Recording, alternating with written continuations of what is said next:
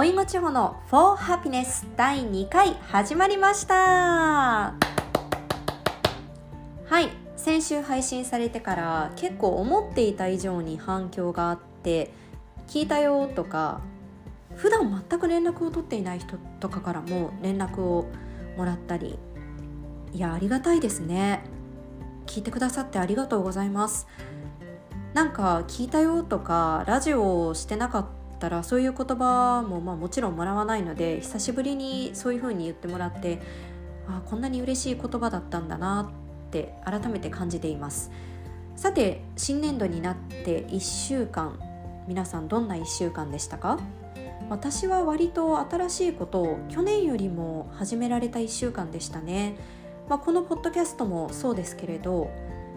去年は初めての緊急事態宣言が出たり、まあ、今も状況はあまり変わりませんがそれでも去年初めてのことが多くて心が追いつかないということも多かったですけれど、まあ、今年はなんとなくなんとなく大変な中でもなんとかやっていかないとなという感じですね今日からはテーマに沿って話していくということで2つイギリス留学を決めた理由と留学エージェントについてを話していきます。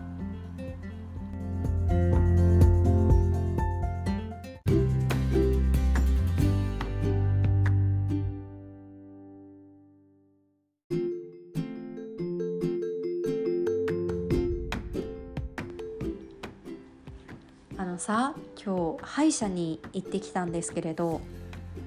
もう歯医者ってなんであんなに痛いんだろう？大人になっても好きになれない。定期検診だったんですけれどあの歯医者って終わると歯がとってもすっきりしていて気持ちがいいし歯医者最高定期検診早く来たいとか思うんだけどもう治療の最中はダメですね。歯が痛いという歯が痛いというかもうこのギーってしてくる器具何超痛いとしか思えない。あの私の歯医者は BGM にすごくこうリラックスできる音楽をかけてくださっていて前回行った時はクラシック。今日はノラ・ジョーンズがかかっていましたね、まあ、だけど治療中の私の耳には何も入ってこない。もうギーっていう音と痛みだけ私の神経は。もう本当にいつになったらなれるんだろうと思いつつ、まあ、だけど歯医者を出たらやっぱり歯が気持ち歯が気持ちよくって最高と思っていましたね。という全然関係のない話をしてしまいました。ごめんなさい、えー、最初に今日のテーマはなぜイギリスに行こうと思ったかですね。えー、これ3つあります、えー、1つはこれが一番友達とかに話していた理由なんですけれどやっぱりイギリスの音楽が好きだったので、えー、実際イギリスに行って現地で音楽を聴きたいというのが大きな理由でした、えー、その音楽がどんな風に聴かれているか？ライブではうん日本とどう違うのかとかえー、どう音楽が捉えられていて現地ではどんな音楽が流行っているのかっていうのを実際に行って肌で感じたかったんですね。えー、今この世の中で本当にいろいろな情報で溢れているので、まあ、SNS でこういう情報って頑張って調べればキャッチできると思うんですけれど実際に Spotify でも UK のランキングとかもありますしね。でもまあそのランキング上で流行っていても、えー、どんな音楽でみんながこうなんだろう踊り出すのかとか、えー、路上ライブではどんな音楽が演奏されているのかとかはいかないとわからないしあと情報は共有できても感じ方って人によって違うからこれは言ってみないとわからないなと思ったんですね。そして2つ目はキャリアとしてステップアップにつなげたいと思った、えー、私単純に、えー、言語コンプレックスだったんですよねなぜか私の周りって英語やら韓国語やらフレンチやら話せる人が多いんですよね。旅行に行った時に友達は各言語で現地の人に道聞いたりして話しているのに自分は日本語をなりわいとしているけど他の言語が話せないっていうことが本当にコンプレックスでかつ私の好きな FM ラジオの DJ さんたちも、えー、多言語が堪能だったり海外経験があったりということもあって、え、海外に実際に住んでいろんな経験をして語学を学ぶことは将来私がしたい仕事にもつながるだろうし、えー、私にとって最も必要なことだと思ったんですね。3つ目が2つ目に近いんですけれど視野を広げたいと思ったこれが3つ目の理由です、え、私は新卒で茨城県山形県そして大阪に帰ってきてまあ個人としては20代前半で日本の各地各地域というかまあ茨城と山形だけですけれどに住んでうん20代前半ではいろんな経験をしているという自負があったんですよ。今思えば全然してないんですけれどで、えー、大阪の公共放送で勤めている時にたくさんの人と出会ったんですね。大阪に住んでいる方なら、えー、谷町4丁目にあるあの大阪のね放送局公共放送の建物を見たことある人もいると思うんですけれど大阪城のすぐそばにあります。あの大きな建物の中にたくさんの人がいるんですね。公共放送は、えー、各地にまるまる放送局というふうに、えー、局があって、まあ、海外にもあるんですけれど、まあ、なので本当にいろいろな経験をされている方がたくさんいてまあ、そういう人たちの話を聞いていると本当に刺激を受けて、えー、私の見ている世界ってすごく狭かったんだなっていうふうに気づきました。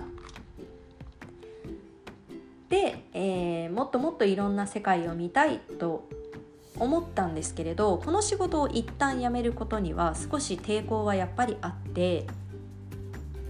辞めるともう仕事に、ね、縁がなくなるんじゃないかとか、まあ、このしゃべる仕事にね縁がなくなるんじゃないかとか思っ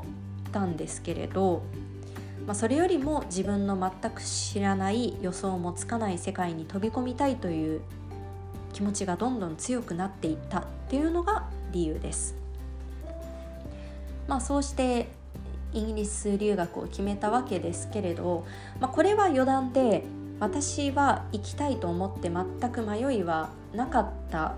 ので、えー、家族友人周りの人には行きたいんだよねではなくて行こうと思ってるという話をしたんですね。まあそうすると「え何しに行くの?」とか「帰ってきてどうするの?」とか「それ今期逃すで」とかめちゃくちゃ言われたんですよ。私当時27歳だったんですけれど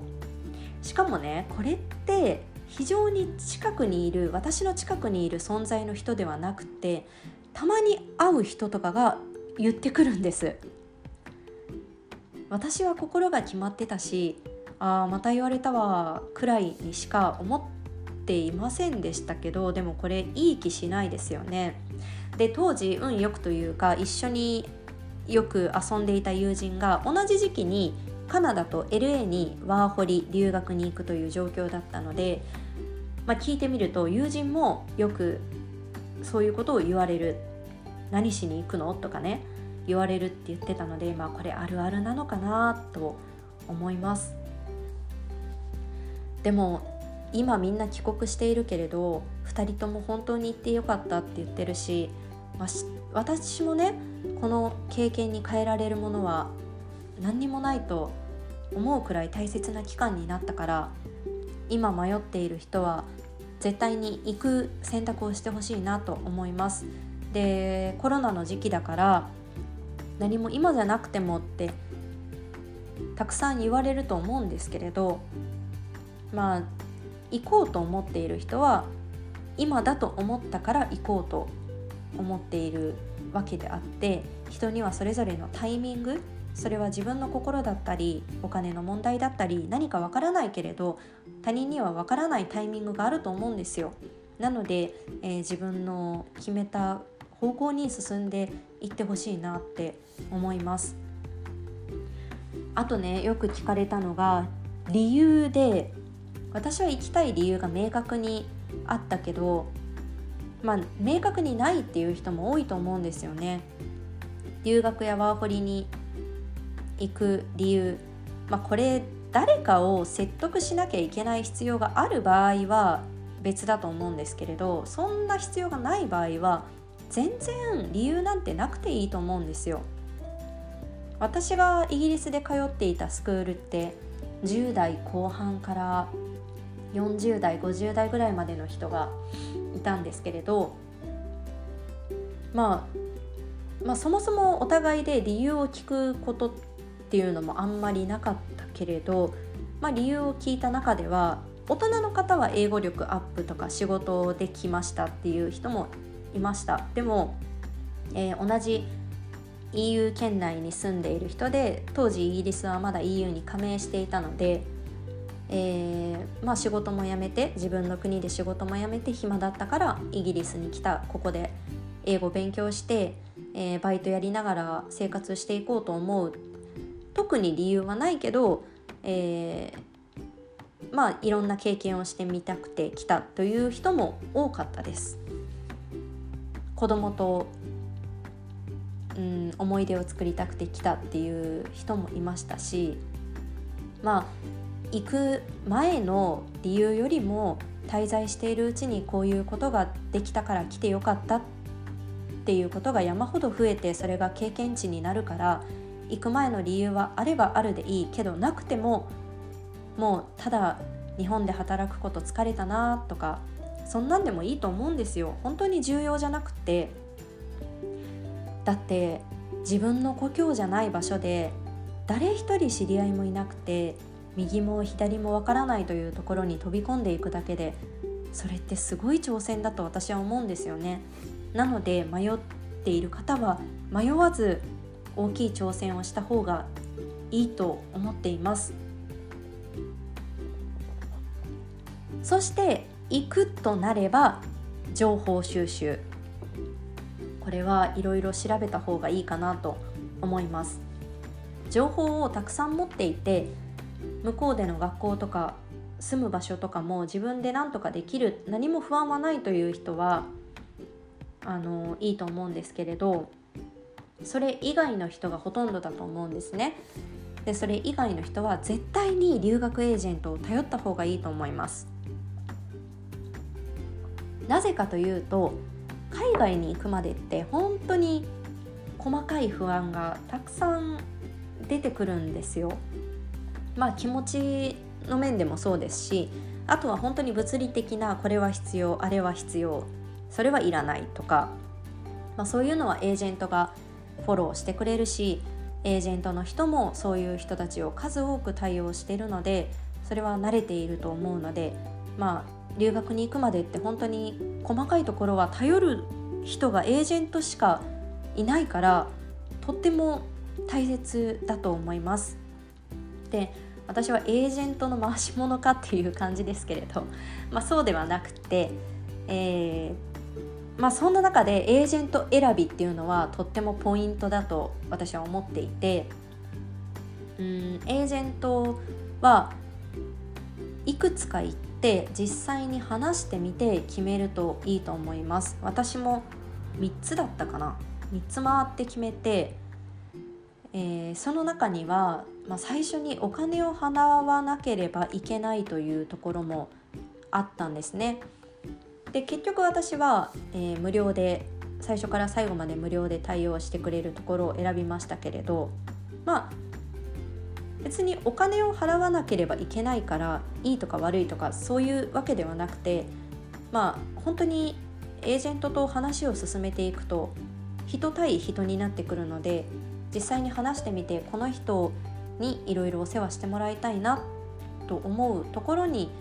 頼めばいいかなと思います。エージェントにもねいろいろあるからえー、私はイギリスに特化したエージェントを選びましたけれどそれぞれ多分オーストラリアとかアメリカとかもあるのかな今インターネットで調べたら何でも出てくるのでその辺はちょっと詳しく調べてみた方がいいかなと思います。今日は本当になんか細かいところまで話したので留学興味ない人は何のこっちゃって感じかもしれないんですけれどまあ、まとめればやりたいことはやりたい時にやった方がいいということですね。そういえばさエージェント行った時にまあもう登録して、えー、これから準備を進めていくっていう時に60代の女性の人と待合室で一緒になったんですよ。で話していてその人は、えー、短期でカナダに行くって言っててえー、まあ、私の言っていたところはイギリスに特化してはいるけれどカナダとかあとインドネシアの方に行く人もいたんですね。でその方はカナダに行くって言っていてえー、とまあちょっと時間に余裕もできたから今まで海外とかもうほとんど行ったことないけど不安いっぱいだけどやってみたいって急に思ったから行くことにしたって話してましたね。何歳になっても自分が知らない世界に飛び込めるね活力がある人はかっこいいなって思いました。はい。まあ本当にあのさっき話に出てきたカナダと LA に行った友人とよく話していたのがこれからの人生で今が一番若いというのをお酒を飲みながら毎週のように当時話していたんですよ。楽しかったなあの頃。なんか大阪の福島や天満という繁華街で毎週のように同じ話を同じメンバーでして自分たちを鼓舞していたんですけれどこれは今でも思いますねこれからの人生で今が一番若いっていうのはなので本当にこう興味がある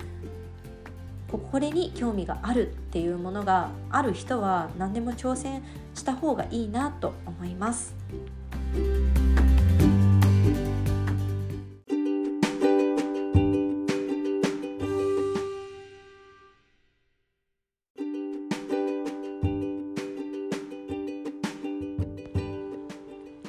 いやよく喋った今日は。ここまで聞いてくださった方ありがとうございます。これまで仕事の時はお水を持ってスタジオに入っていたんですけれどウーロン茶だと喉の水分が取られるし緑茶だと少し喉に引っかかる気がしてかといって麦茶は違うなと思ってお水を持っていたんですけど、まあ、話し手の人もお水を持っている人が多いんですが今日は家だし少し肌寒いしホットコーヒーを片手に喋ってたんですけどまあ喉がカラカラになりますね。ダメなんだなやっぱり。来週はお水とともにまたお送りしたいと思います。今週末寒の戻りで冷えるみたいなので暖かくしてくださいね。ではまた来週。バイバイ。